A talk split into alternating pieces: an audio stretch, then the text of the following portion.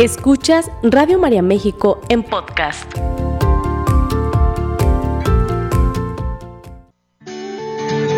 Bienvenidos a Envejecer, un programa de radio para el adulto mayor, un espacio para informar, comprender y apoyar al adulto mayor presentado por Juan Pablo Ledesma Hayer, médico, internista y geriatra, porque deseamos una vejez digna y saludable, porque hay mucho por hacer y porque todos podemos llegar a ser.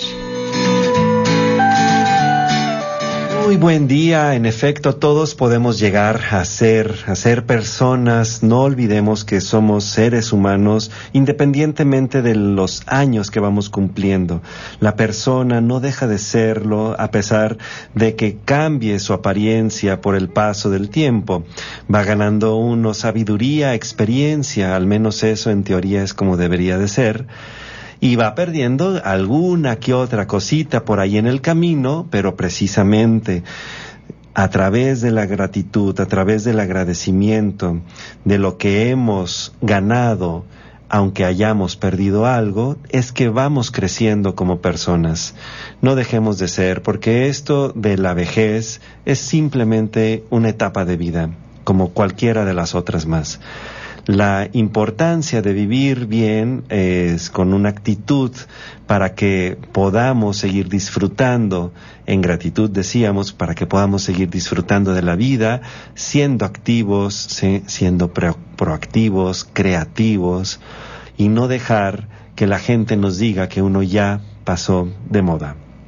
El día de hoy es un día especial porque estamos muy cerca ya del mes de agosto y recordemos que el mes de agosto es el que en México al menos se dedica a el adulto mayor. Originalmente el 28 de agosto dedicado al abuelo y la abuela, así originalmente, y ahora, bueno, ya en general eh, a las personas adultas mayores.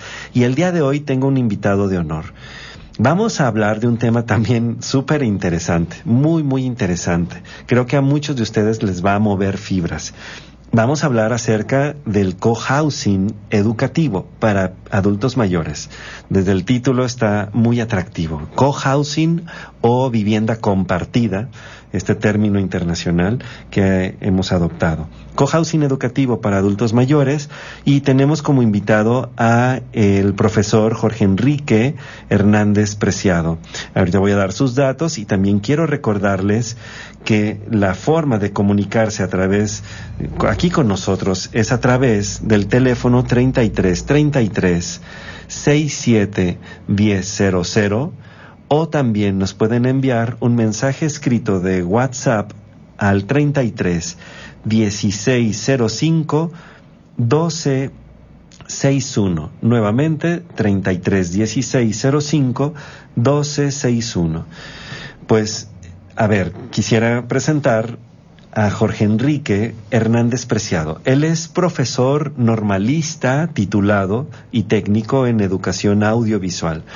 Fue rector honorífico de la Universidad para la Tercera Edad en el DIF, Jalisco, México, y promotor y fundador de la primera universidad para la tercera edad aquí en México. Y además, pues una gran persona comprometida, activa, un ejemplo a seguir. Jorge Enrique Hernández, bienvenido.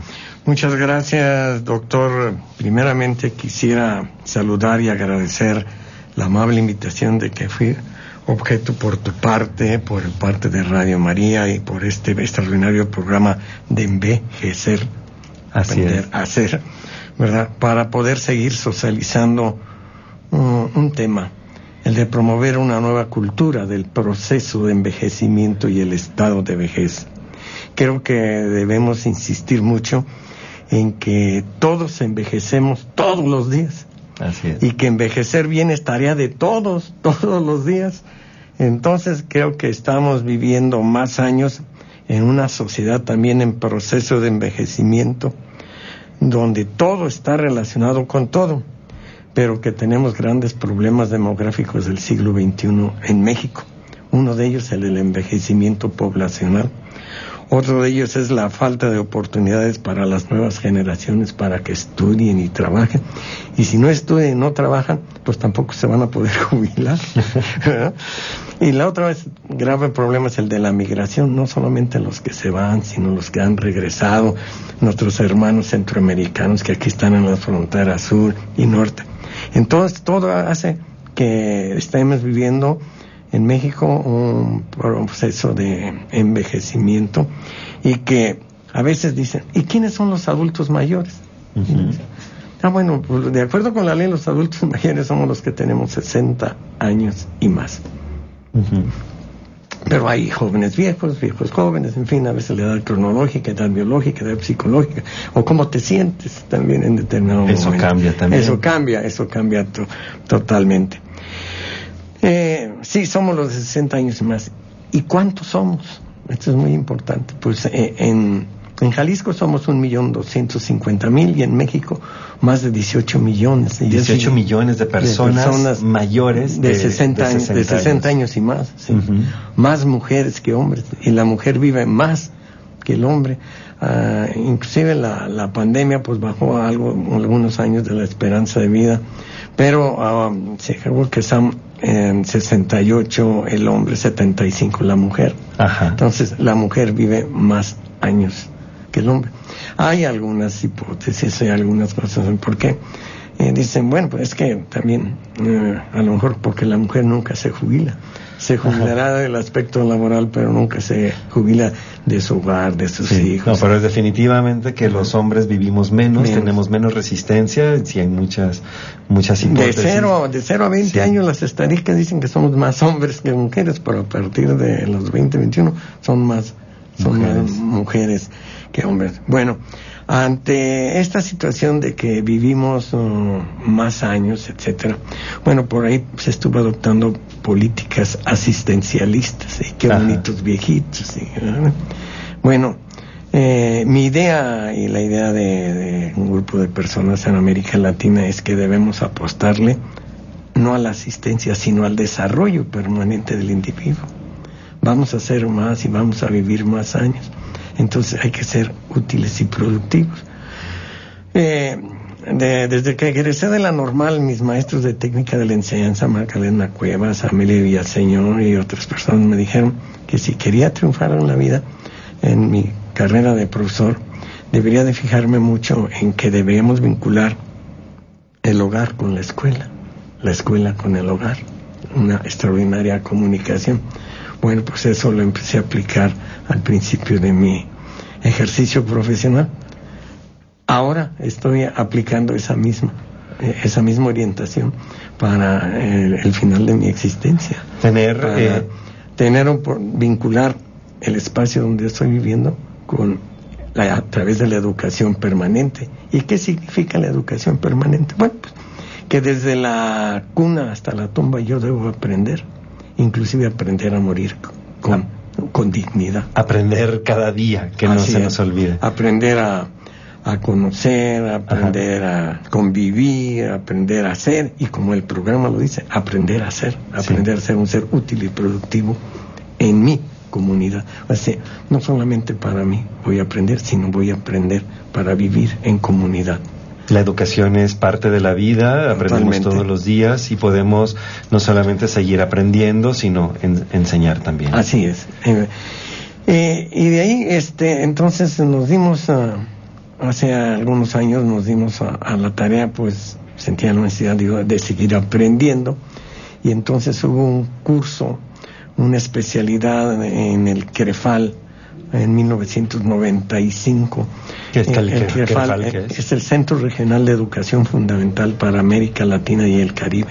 Es la casa del maestro latinoamericano por excelencia. Esta es una finca que donó el general Lázaro Cárdenas y entonces ahí este UNESCO estableció un centro regional de educación fundamental y venían compañeros maestros de toda ah, América Central, América del Sur a capacitarse en diferentes en diferentes temas relacionados con alfabetización fundamentalmente y luego con la educación de adultos. ¿Cómo se te eh, vino la, la idea, todo este, este concepto de, de eh, hacer una, eh, una universidad o una educación especializada para las personas mayores? Bueno, esto viene casi de mi barrio. ¿Cómo lo quieres decir? en mi barrio no. Mm, mis viejos en mi barrio fueron fundamentales para mi desarrollo. Era una extraordinaria comunidad eh, mi abuela fue la que me formó mientras mi mamá tenía que salir a trabajar y mi papá. Entonces mi abuela tenía un tendajón, pero se dedicó también en cuerpo y alma a, formar, a formarte, a formarme. Luego, este, eh, me recuerdo una profesora Fidela Díaz y Díaz, pues se influyó mucho en que yo me inscribiera en la escuela normal de Jalisco. Eh, otros del barrio, don Genarito, una persona como de 85, 90 años que se dedicaba a cuidarnos a los Pepe, uno que se dedicaba a dibujar, otro pues nos enseñaba también a hacer dibujos, ayudarnos a hacer las tareas, la maestra Mari. Entonces, eh, Conchito Ortega, que era enfermera del IB, nos atendía, nos inyectaba. Entonces, y estuve muy agradecido con mis viejos. Por ahí también en mi barrio, el padre Valadez, en el Templo de los Dolores este, estableció un proyecto que le llamó El Oasis y ahí íbamos todos los jóvenes y niños y jóvenes a formación permanente, ¿verdad? Y con actividades es una agenda muy importante. lo que te inspiraron las personas mayores. Esto es lo que me inspiraron en mi barrio. Las personas mayores. Total que en el transcurso de la vida, ya cuando fui desempeñando algunas funciones oficiales, este, me di cuenta de, la importancia de, eh, de la presencia de los adultos mayores, pero como que estábamos girando al campo de hay que hacer esto para los adultos mayores. Ajá. Y, y, y, mi idea fue de hay que hacerlo no para los adultos mayores, sino con los adultos mayores. Que sean las personas. protagonistas. Claro. No espectadores. Y entonces eh, mm, Aproveché, bueno, eso fue mi, ¿quién me motivó eso? Eh, me motivó que cuando fui por ahí delegado del ISTE que abarcaba Jalisco, Colima, Michoacán y Nayarit, eh, yo mm, llegué un 14 de febrero a tomar posesión como delegado aquí. Y, y, en esa ocasión, al entrar a las oficinas, vi que había una fila enorme, como de dos mil, como de dos mil personas. Y todos viejitos y eran mis compañeros pensionados y jubilados que iban a cobrar. A los minutos estaban en mi oficina eh, eh, los dirigentes de los pensionados y jubilados y entonces dijeron, mira Jorge, todo esto es una sola, vemos dos mil, tienen ustedes toda la razón. En estos momentos, este, lo que vamos a hacer es poner más cajeros. Había un banco ahí, pero voy a solicitar al banco que les ponga más cajeros. Vamos a tomar el domicilio de las personas que estén enfermas, les vamos a llevar sus cheques a sus domicilios y, vamos a generar para el, siguiente mes, porque era mensual, vamos a, en lugar de hacer una sola fila, vamos a ver el banco que en sus sucursales a, dividirla, en que se hagan cinco o diez filas, pero menores, ¿verdad? Tu, intervención, el haber observado a las personas mayores haciendo fila, batallando, te hizo adaptar el servicio. Adaptar en ese día, en ese día, así, y, tomar medidas y eso Es, eso es importantísimo para la gente que nos escucha, que tiene la posibilidad de modificar algo en su en su industria, en su empresa, en su escuela, en su comunidad, para que podamos ser más amigables o más incluyentes. Es el término amigables. Sí, ser más incluyentes con las personas mayores. Pero ¿cómo te llegó a ti el tema de la educación? Ahí te va, ahí sigo con esto. Las personas eh, eh, entonces al, siguiente mes, pues se distribuyeron en cinco sucursales. Pero quiero decirte que al siguiente mes, bueno, al término al este, llegaron otra vez los dirigentes de los pensionados y jubilados con tu Jorge, pues te agradecemos estas medidas, muy bien. Pero ¿sabes qué? Que no lo vas a querer, queremos otra vez regresar al mismo sistema que estábamos, al venir a cobrar aquí nomás. Ajá. ¿Cómo? ¿Por qué? Te voy a decir por qué, Jorge.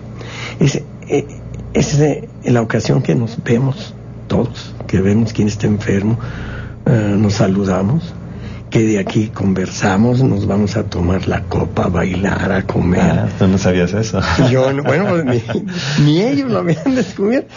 Es el día que somos muy importantes en nuestra familia, nuestros hijos van por nosotros en carro, nos sacan, pues venimos a cobrar nuestra, nuestra mensualidad como pensionados. Somos importantes y, nos comunicamos y eso nos da oportunidad de seguir viviendo y poder atender a quien está enfermo, a quien requiere un apoyo, en fin. Es que no tenemos un lugar donde donde reunirnos. Donde reunirnos. Ah, y ahí surgió la idea de, de hacer un taller de terapia ocupacional para pensionados y jubilados. En México existía uno, pero era maquiladora. Hacían sábanas y uniformes para los hospitales del ISTE, los pensionados y jubilados. Yo traía otra idea y entonces, este, ¿qué hicimos? Y siendo protagonistas los pensionados, ¿qué es lo que les gustaría hacer? Les pregunté y entonces hice un registro. ¿Qué es lo que les gustaría hacer? Sin el presupuesto correspondiente, pues era una idea nueva. Pero entonces a, una tienda de, de liste que estaba por el Boulevard, la que paque, por ejemplo, la unidad modelo, le quitamos parte de la bodega, pues, para que tuviera más desplazamiento, inclusive los productos en la tienda. La adaptamos, la modificamos y empezamos a ver, a, platicar con nuestros compañeros, los psicólogos, los de educación física, y armamos de acuerdo a las necesidades y los planteamientos que me hicieron los propios pensionados una agenda de actividades, un taller de actividades. Y empezó a surgir ahí, sí, la idea. Todavía no le llamaba yo universidad para la tercera edad, le llamamos taller de terapia, yo le quería llamar Centro de Desarrollo Integral para el Adulto Mayor, pero por motivos eh, administrativos, luego legaloides y que no, bueno, pues hasta la fecha creo que se llama taller de terapia o centro de día. Entonces ahí para mí surgió mi idea de crear esos espacios que le apostaran al desarrollo permanente del a la comunicación, a sentirse útiles y productivos.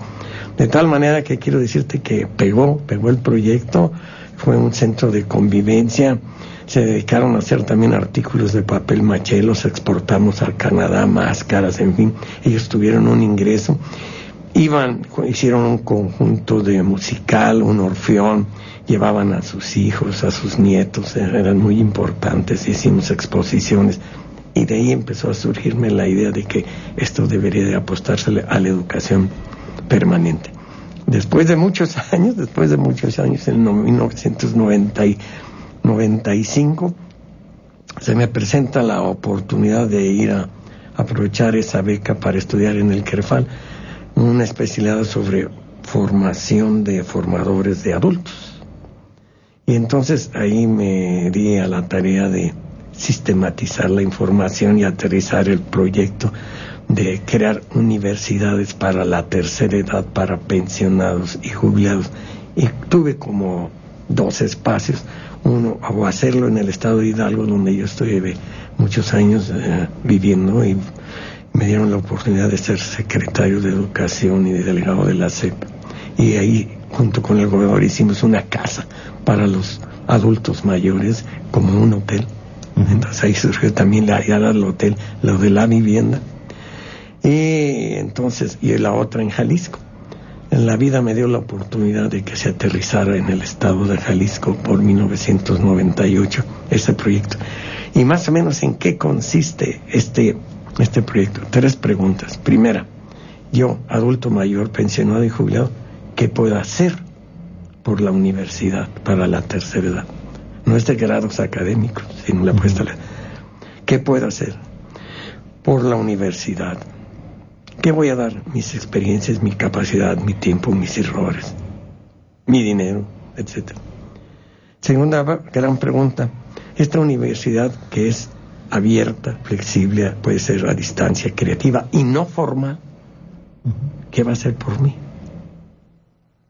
Sea, apostarle a mi desarrollo permanente. Y juntos, la universidad y yo, ¿qué podemos hacer para resolver problemas de la comunidad? Defensa de los derechos humanos, protección del medio ambiente, incrementar el poder adquisitivo del la misma educación abierta, porque es de saber que hay un buen número de adultos mayores que son analfabetas, no tuvieron la oportunidad de estudiar muchos de ellos, pero más del 80% en, en estadística, bueno, en encuestas que se han hecho, más del 80% en México quieren estudiar o quieren trabajar estos adultos, quieren ser productivos y quieren ser útiles. Entonces, esas son las tres preguntas y esa es la respuesta. Y marcamos tres ejes. El pensionado y jubilado como sujeto de aprendizaje. Oportunidad de seguir estudiando, aprender. El segundo, segundo eje, nuestra revaloración ante la sociedad para hacernos útiles y productivos. Ah, en lo que yo quiera hacer, en lo que a mí me guste hacer, no en lo que me digan que hay que hacer. Y tercer gran eje, ser eh, protagonistas en el desarrollo de nuestra comunidad tener a, como aula a mi comunidad. Entonces, no ser solamente útiles para uno, sino ser útiles para los demás, con algunas cosas. Eh, el hilo conductor de todo esto, mm, en última instancia, es el amor. No hay más que eso. El amor a la vida, el amor a nuestros. Necesitas quererte tú para poder querer a los demás. Si no te quieres tú, no puedes querer a los bien, demás. También uno con uno mismo. Con uno mismo. Luego, ser eh, respetuosos con el prójimo. Luego, este, participar activamente, seguir soñando, seguir teniendo ilusiones, propuestas y, poderlas aterrizar. Entonces, amar, servir con eficiencia y con honestidad. Eso es lo más o menos. Como el hilo conductor. El hilo, conductor. Y eh, se arman, este, estando pues en el CREFAL, aterricé ese, ese proyecto de crear universidades para la tercera edad. En el CREFAL tuve la oportunidad de, de darme cuenta de que en Uruguay, en Uruguay, eh, se había fundado la primera universidad para la tercera edad en Montevideo, Uruguay. Y Fuiste a verla. Había una persona muy acaba de fallecer, Alondra Baile, eh, maestra uruguaya, entusiasta, dinámica, escritora, periodista, etcétera, dinámica. La vida me dio la oportunidad de conocerla. Y entonces fui a, a, Uruguay, a Montevideo, me invitaron y fui por parte del CERFAL como representante ya del Centro Regional de Educación porque me nombraron, me designaron presidente de la Asociación Internacional de Alumnos Egresados del CREFAL y, la vida me dio la oportunidad de estar por allá en Montevideo, Uruguay, perdón. Me da mucho gusto. Estamos hablando con el profesor Jorge Enrique Hernández Preciado, profesor normalista, rector eh, honorífico de la Universidad de la Tercera Edad aquí en Jalisco y promotor fundador de la primera universidad para la tercera edad en México. Estamos hablando de cohousing educativo para personas mayores. Vamos a una pequeña pausa y regresamos. Sigue escuchando Radio María México en podcast. Sí, sí, ¿no? Estamos aquí platicando muy amenamente con el profesor Jorge Enrique Hernández Preciado. Eh, estamos hablando sobre el cohousing educativo para personas mayores y en el segmento previo nos ha venido explicando de cuál es la importancia de seguir aprendiendo y no solamente aprender como una materia, sino es como ir aprendiendo y compartiendo la sabiduría de la vida, el ser protagonista de tomar tus decisiones para aprender lo que tú quieres, no lo que te imponen. Y lograr estos espacios de convivencia entre personas mayores. Pero también nos comentaba nuestro invitado Jorge Enrique Hernández de la inspiración, una de las inspiraciones en su vida fue precisamente la relación intergeneracional eh, de, la convivencia entre las personas mayores y los jóvenes y niños en su barrio donde creció. Estamos, a ver, platicando de esta universidad Uni3 o Universidad para la Tercera Edad. Eh, básicamente entonces, ¿en, ¿en qué consiste y si se puede hacer más universidades para la tercera edad? Correcto.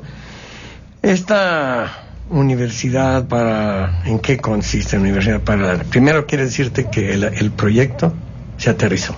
Sí. Y se fundó la Universidad de la Tercera Edad aquí en Jalisco. En Jalisco. Ahorita estoy operando en la calle de Juan de Dios Robledo, número 200, y pertenece al DIF. Bien. Ahí eh, se han acercado un buen número de adultos mayores, pensionados y jubilados. Y esto opera, como te dije anteriormente, a, a través de talleres y conferencias. Hay un ciclo de conferencias y hay un ciclo de talleres. Esa es actividad permanente. En este, en este espacio de universidades para la tercera edad, eh, muchas veces oh, nos llaman o facilitadores o animador sociocultural, pero un alumno se puede convertir en facilitador por las experiencias que al llegar ahí tiene.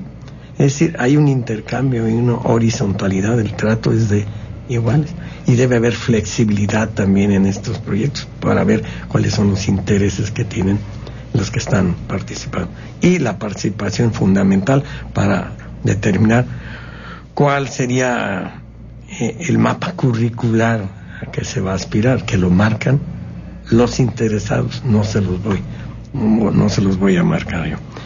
Entonces, te comentaba yo de lo que aprendí de mis maestros de técnica de la enseñanza, vincular el hogar con la escuela, la escuela con el hogar.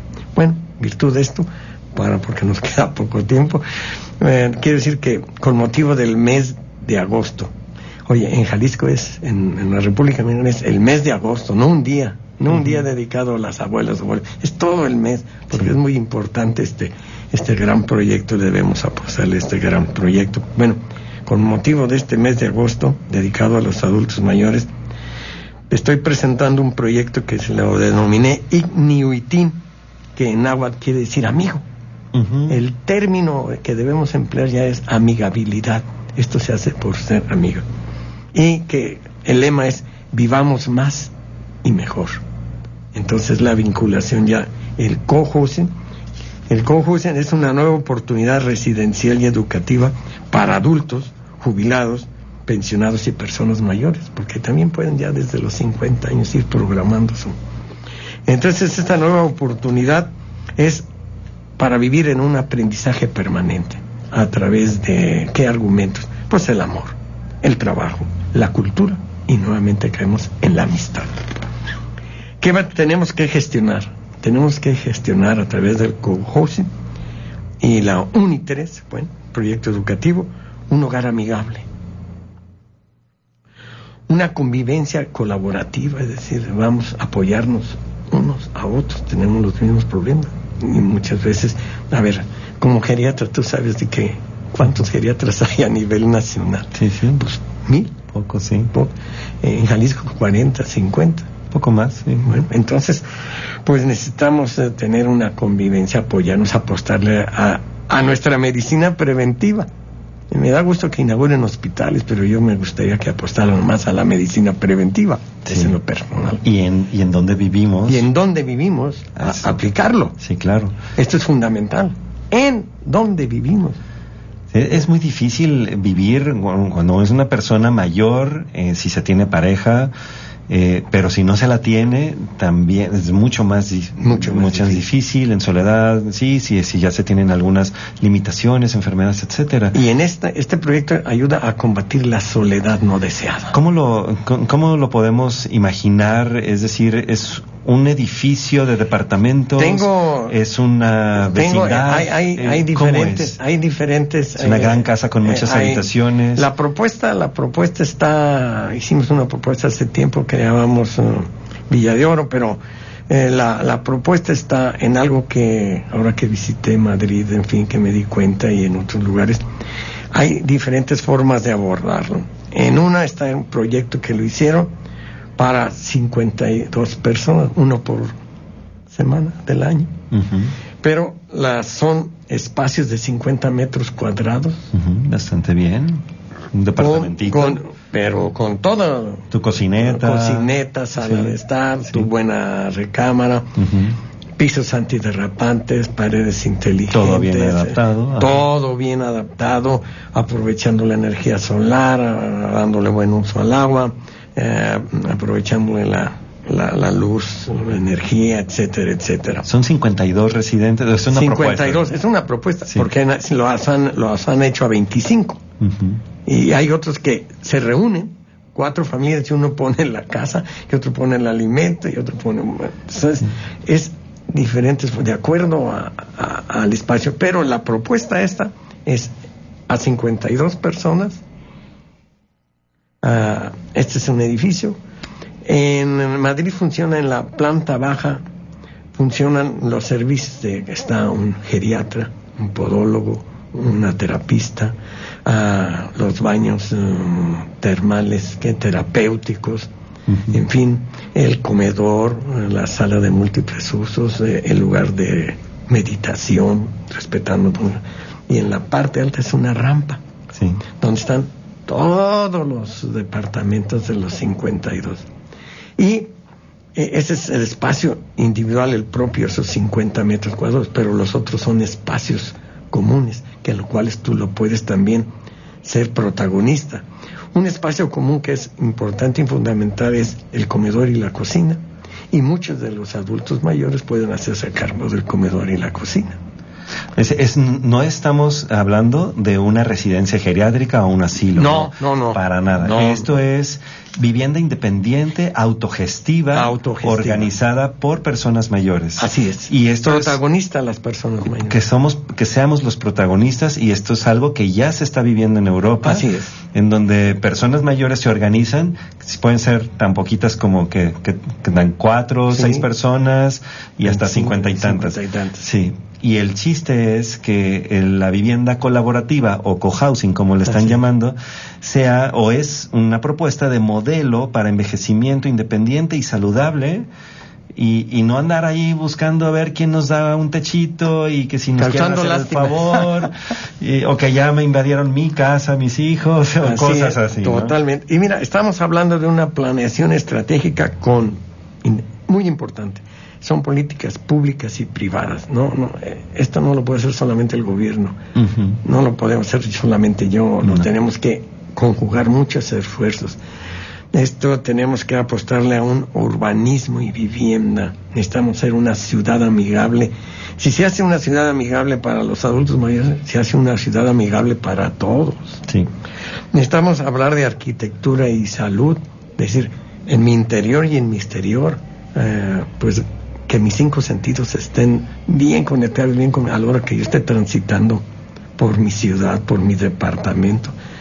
Estamos hablando de un envejecimiento activo promovido por la Organización Mundial de la Salud, que significa primero salud, participación y seguridad social. Estamos hablando de una economía relacional que a veces se nos olvida. Si tú vas a una residencia tienes que seguir pagando mensualmente barata o tienes que seguir Y es una alcancía sin fondo. Sí. En cambio aquí tú inviertes en algo tuyo. Es tuyo. Pero además, relacional, porque lo voy a relacionar con, con mis hijos, con mis nietos, los voy a heredar. Sí. Y la otra, estoy apostándole también con el proyecto de UNI3 a la andragogía y desarrollo. Es decir, a la educación permanente. Por eso es el proyecto con Housing 1 y 3. Esa es lo, la variante. Apostarle a mi desarrollo permanente y dar ese giro en lugar del campo asistencial, que qué bonitos viejitos y que les voy a regalar la cobija. Apostarle a que podemos ser útiles y productivos. Y con esto se abrirá una gran, un gran camino, porque yo lo estoy pensando no solamente para nosotros los adultos mayores que ya llegamos, las nuevas generaciones van a ser más y van a vivir más años. Se espera que para el 2050 en México de cada cuatro mexicanos uno sea adulto mayor y habrá más adultos mayores que niños menores de 15 años. Y así como nos estábamos preocupando por crear entre paréntesis, guarderías, estancias, centros de desarrollo integral infantil. Bueno, pues hoy debemos canalizar recursos para crear espacios. Sí, se van a tener que reconvertir muchos servicios pediátricos. Que ya, Entonces, no hay tantos esto, esto pues es... Eh, es una excelente idea. ¿eh? Apostarle a un equipo intergeneracional. Luego a veces dicen a los viejitos, alguien por ahí eh, me dijo, ¿y yo voy, por qué voy a pagar tu jubilación, Jorge? Hey, perdóname esto no es un problema interno. Yo pagué mi jubilación y no estabas a pagar mi jubilación. Tú estás viviendo en una ciudad que la construyeron otras generaciones. Se nos olvida Se nos ¿eh? olvida. Se nos olvida que donde estamos parados. Esto lo invirtieron muchas generaciones. Es sobre nuestros abuelos. Muchos. Y, sin la oportunidad de seguir, eh, con la oportunidad de seguir estudiando, pero le metieron ganas, corazón a México, a su comunidad. Entonces, esto es como una cadena de bicicleta, no tiene fin. Y si quieres pedalearle para avanzar, necesitas subirte a la bicicleta y pedalearle para avanzar. Y todos debemos pedalearle. Debemos promover por el control una sociedad incluyente para todas las edades. Cuidado. Si se margina a alguien, eh, este es el, hay una clase a veces dicen de negociación. El negocio es que tú ganes y yo gane, pues, eh, porque el que si tú ganas y yo pierdo, o al revés, esto no, no opera, no funciona. Ya no funciona el negocio. Así va. Entonces, esto es apostarle. Es tu proyecto. Es nuestro proyecto, por eso lo estamos socializando. Es una idea que, que, es, que te inspira y eso, la verdad es que quiero hacer este acotamiento para, para recalcar que las personas todas las personas, independientemente de la edad, que son creativas y que están haciendo beneficio por nuestra sociedad, son dignas de admiración, de mi admiración. Y, y no es por hacer diferencias, pero, pero sí resalta que sea una persona mayor precisamente. ¿sí? No debería de hacerlo. Yo, yo no he sido eh, claro en esto, que no me gusta señalar, eh, aplaudir a las personas mayores por los logros que van teniendo como si fuera algo inalcanzable yo pienso que tú, en tu ejemplo de vida, eh, Jorge Enrique Hernández, has sido eh, líder y muy creativo, pues desde chiquillo. y en cada etapa lo fuiste, ¿sí? Y pues ahora no es de extrañar que sigas con unas ganas de seguir haciendo cosas en, en, beneficio de la sociedad. Y esto que nos vienes a platicar el día de hoy, creo que es inspirador para muchas personas. Pues muchas gracias, muy amable. Definitivamente, entonces es una idea innovadora, es como repensar nuestra vivienda en la, en la, en la vejez o después de la jubilación, en donde seamos más independientes, dueños de nuestras decisiones y sobre todo que, que tengamos el control de nuestra vida, ayudándonos entre nuestros congéneres, ayudándonos entre las personas que estamos conviviendo y que no dependamos de los otros. ¿Ah, que no que no que nuestra idea no sea bueno a ver en, qué asilo me voy a ir a refugiar ¿Ah, y que me atiendan y que me tapen y que me den de comer en la boca no eso no, para nada. Quisiera decirte que a lo mejor pues yo participé en un sindicato de educación eh, como en el sindicato mantener el mayor tiempo posible nuestra independencia autonomía y autodeterminación con el propósito de mejorar nuestra calidad de vida, no solamente, sino de la colectividad de donde yo estoy viviendo. Excelente. Muchísimas gracias, Jorge Enrique. El tiempo se ha ido volando, rápido. como siempre. Muchas gracias eh, por esta oportunidad que me diste de socializar esto. Gracias a ti por compartirnos, de verdad, por ser un ejemplo también. Y a ustedes les dejo eh, un recordatorio. Cada viernes 10 de la mañana aquí nos escuchamos en, completamente en vivo en Radio María. Si tienen dudas, si quieren saber más, pueden buscar la página de internet envejecer.com para tener más información de esto. Y gracias nuevamente. Nos escuchamos la próxima. Gracias, Jorge. Muchas gracias, doctor. Hasta luego. Mira, te traje esto.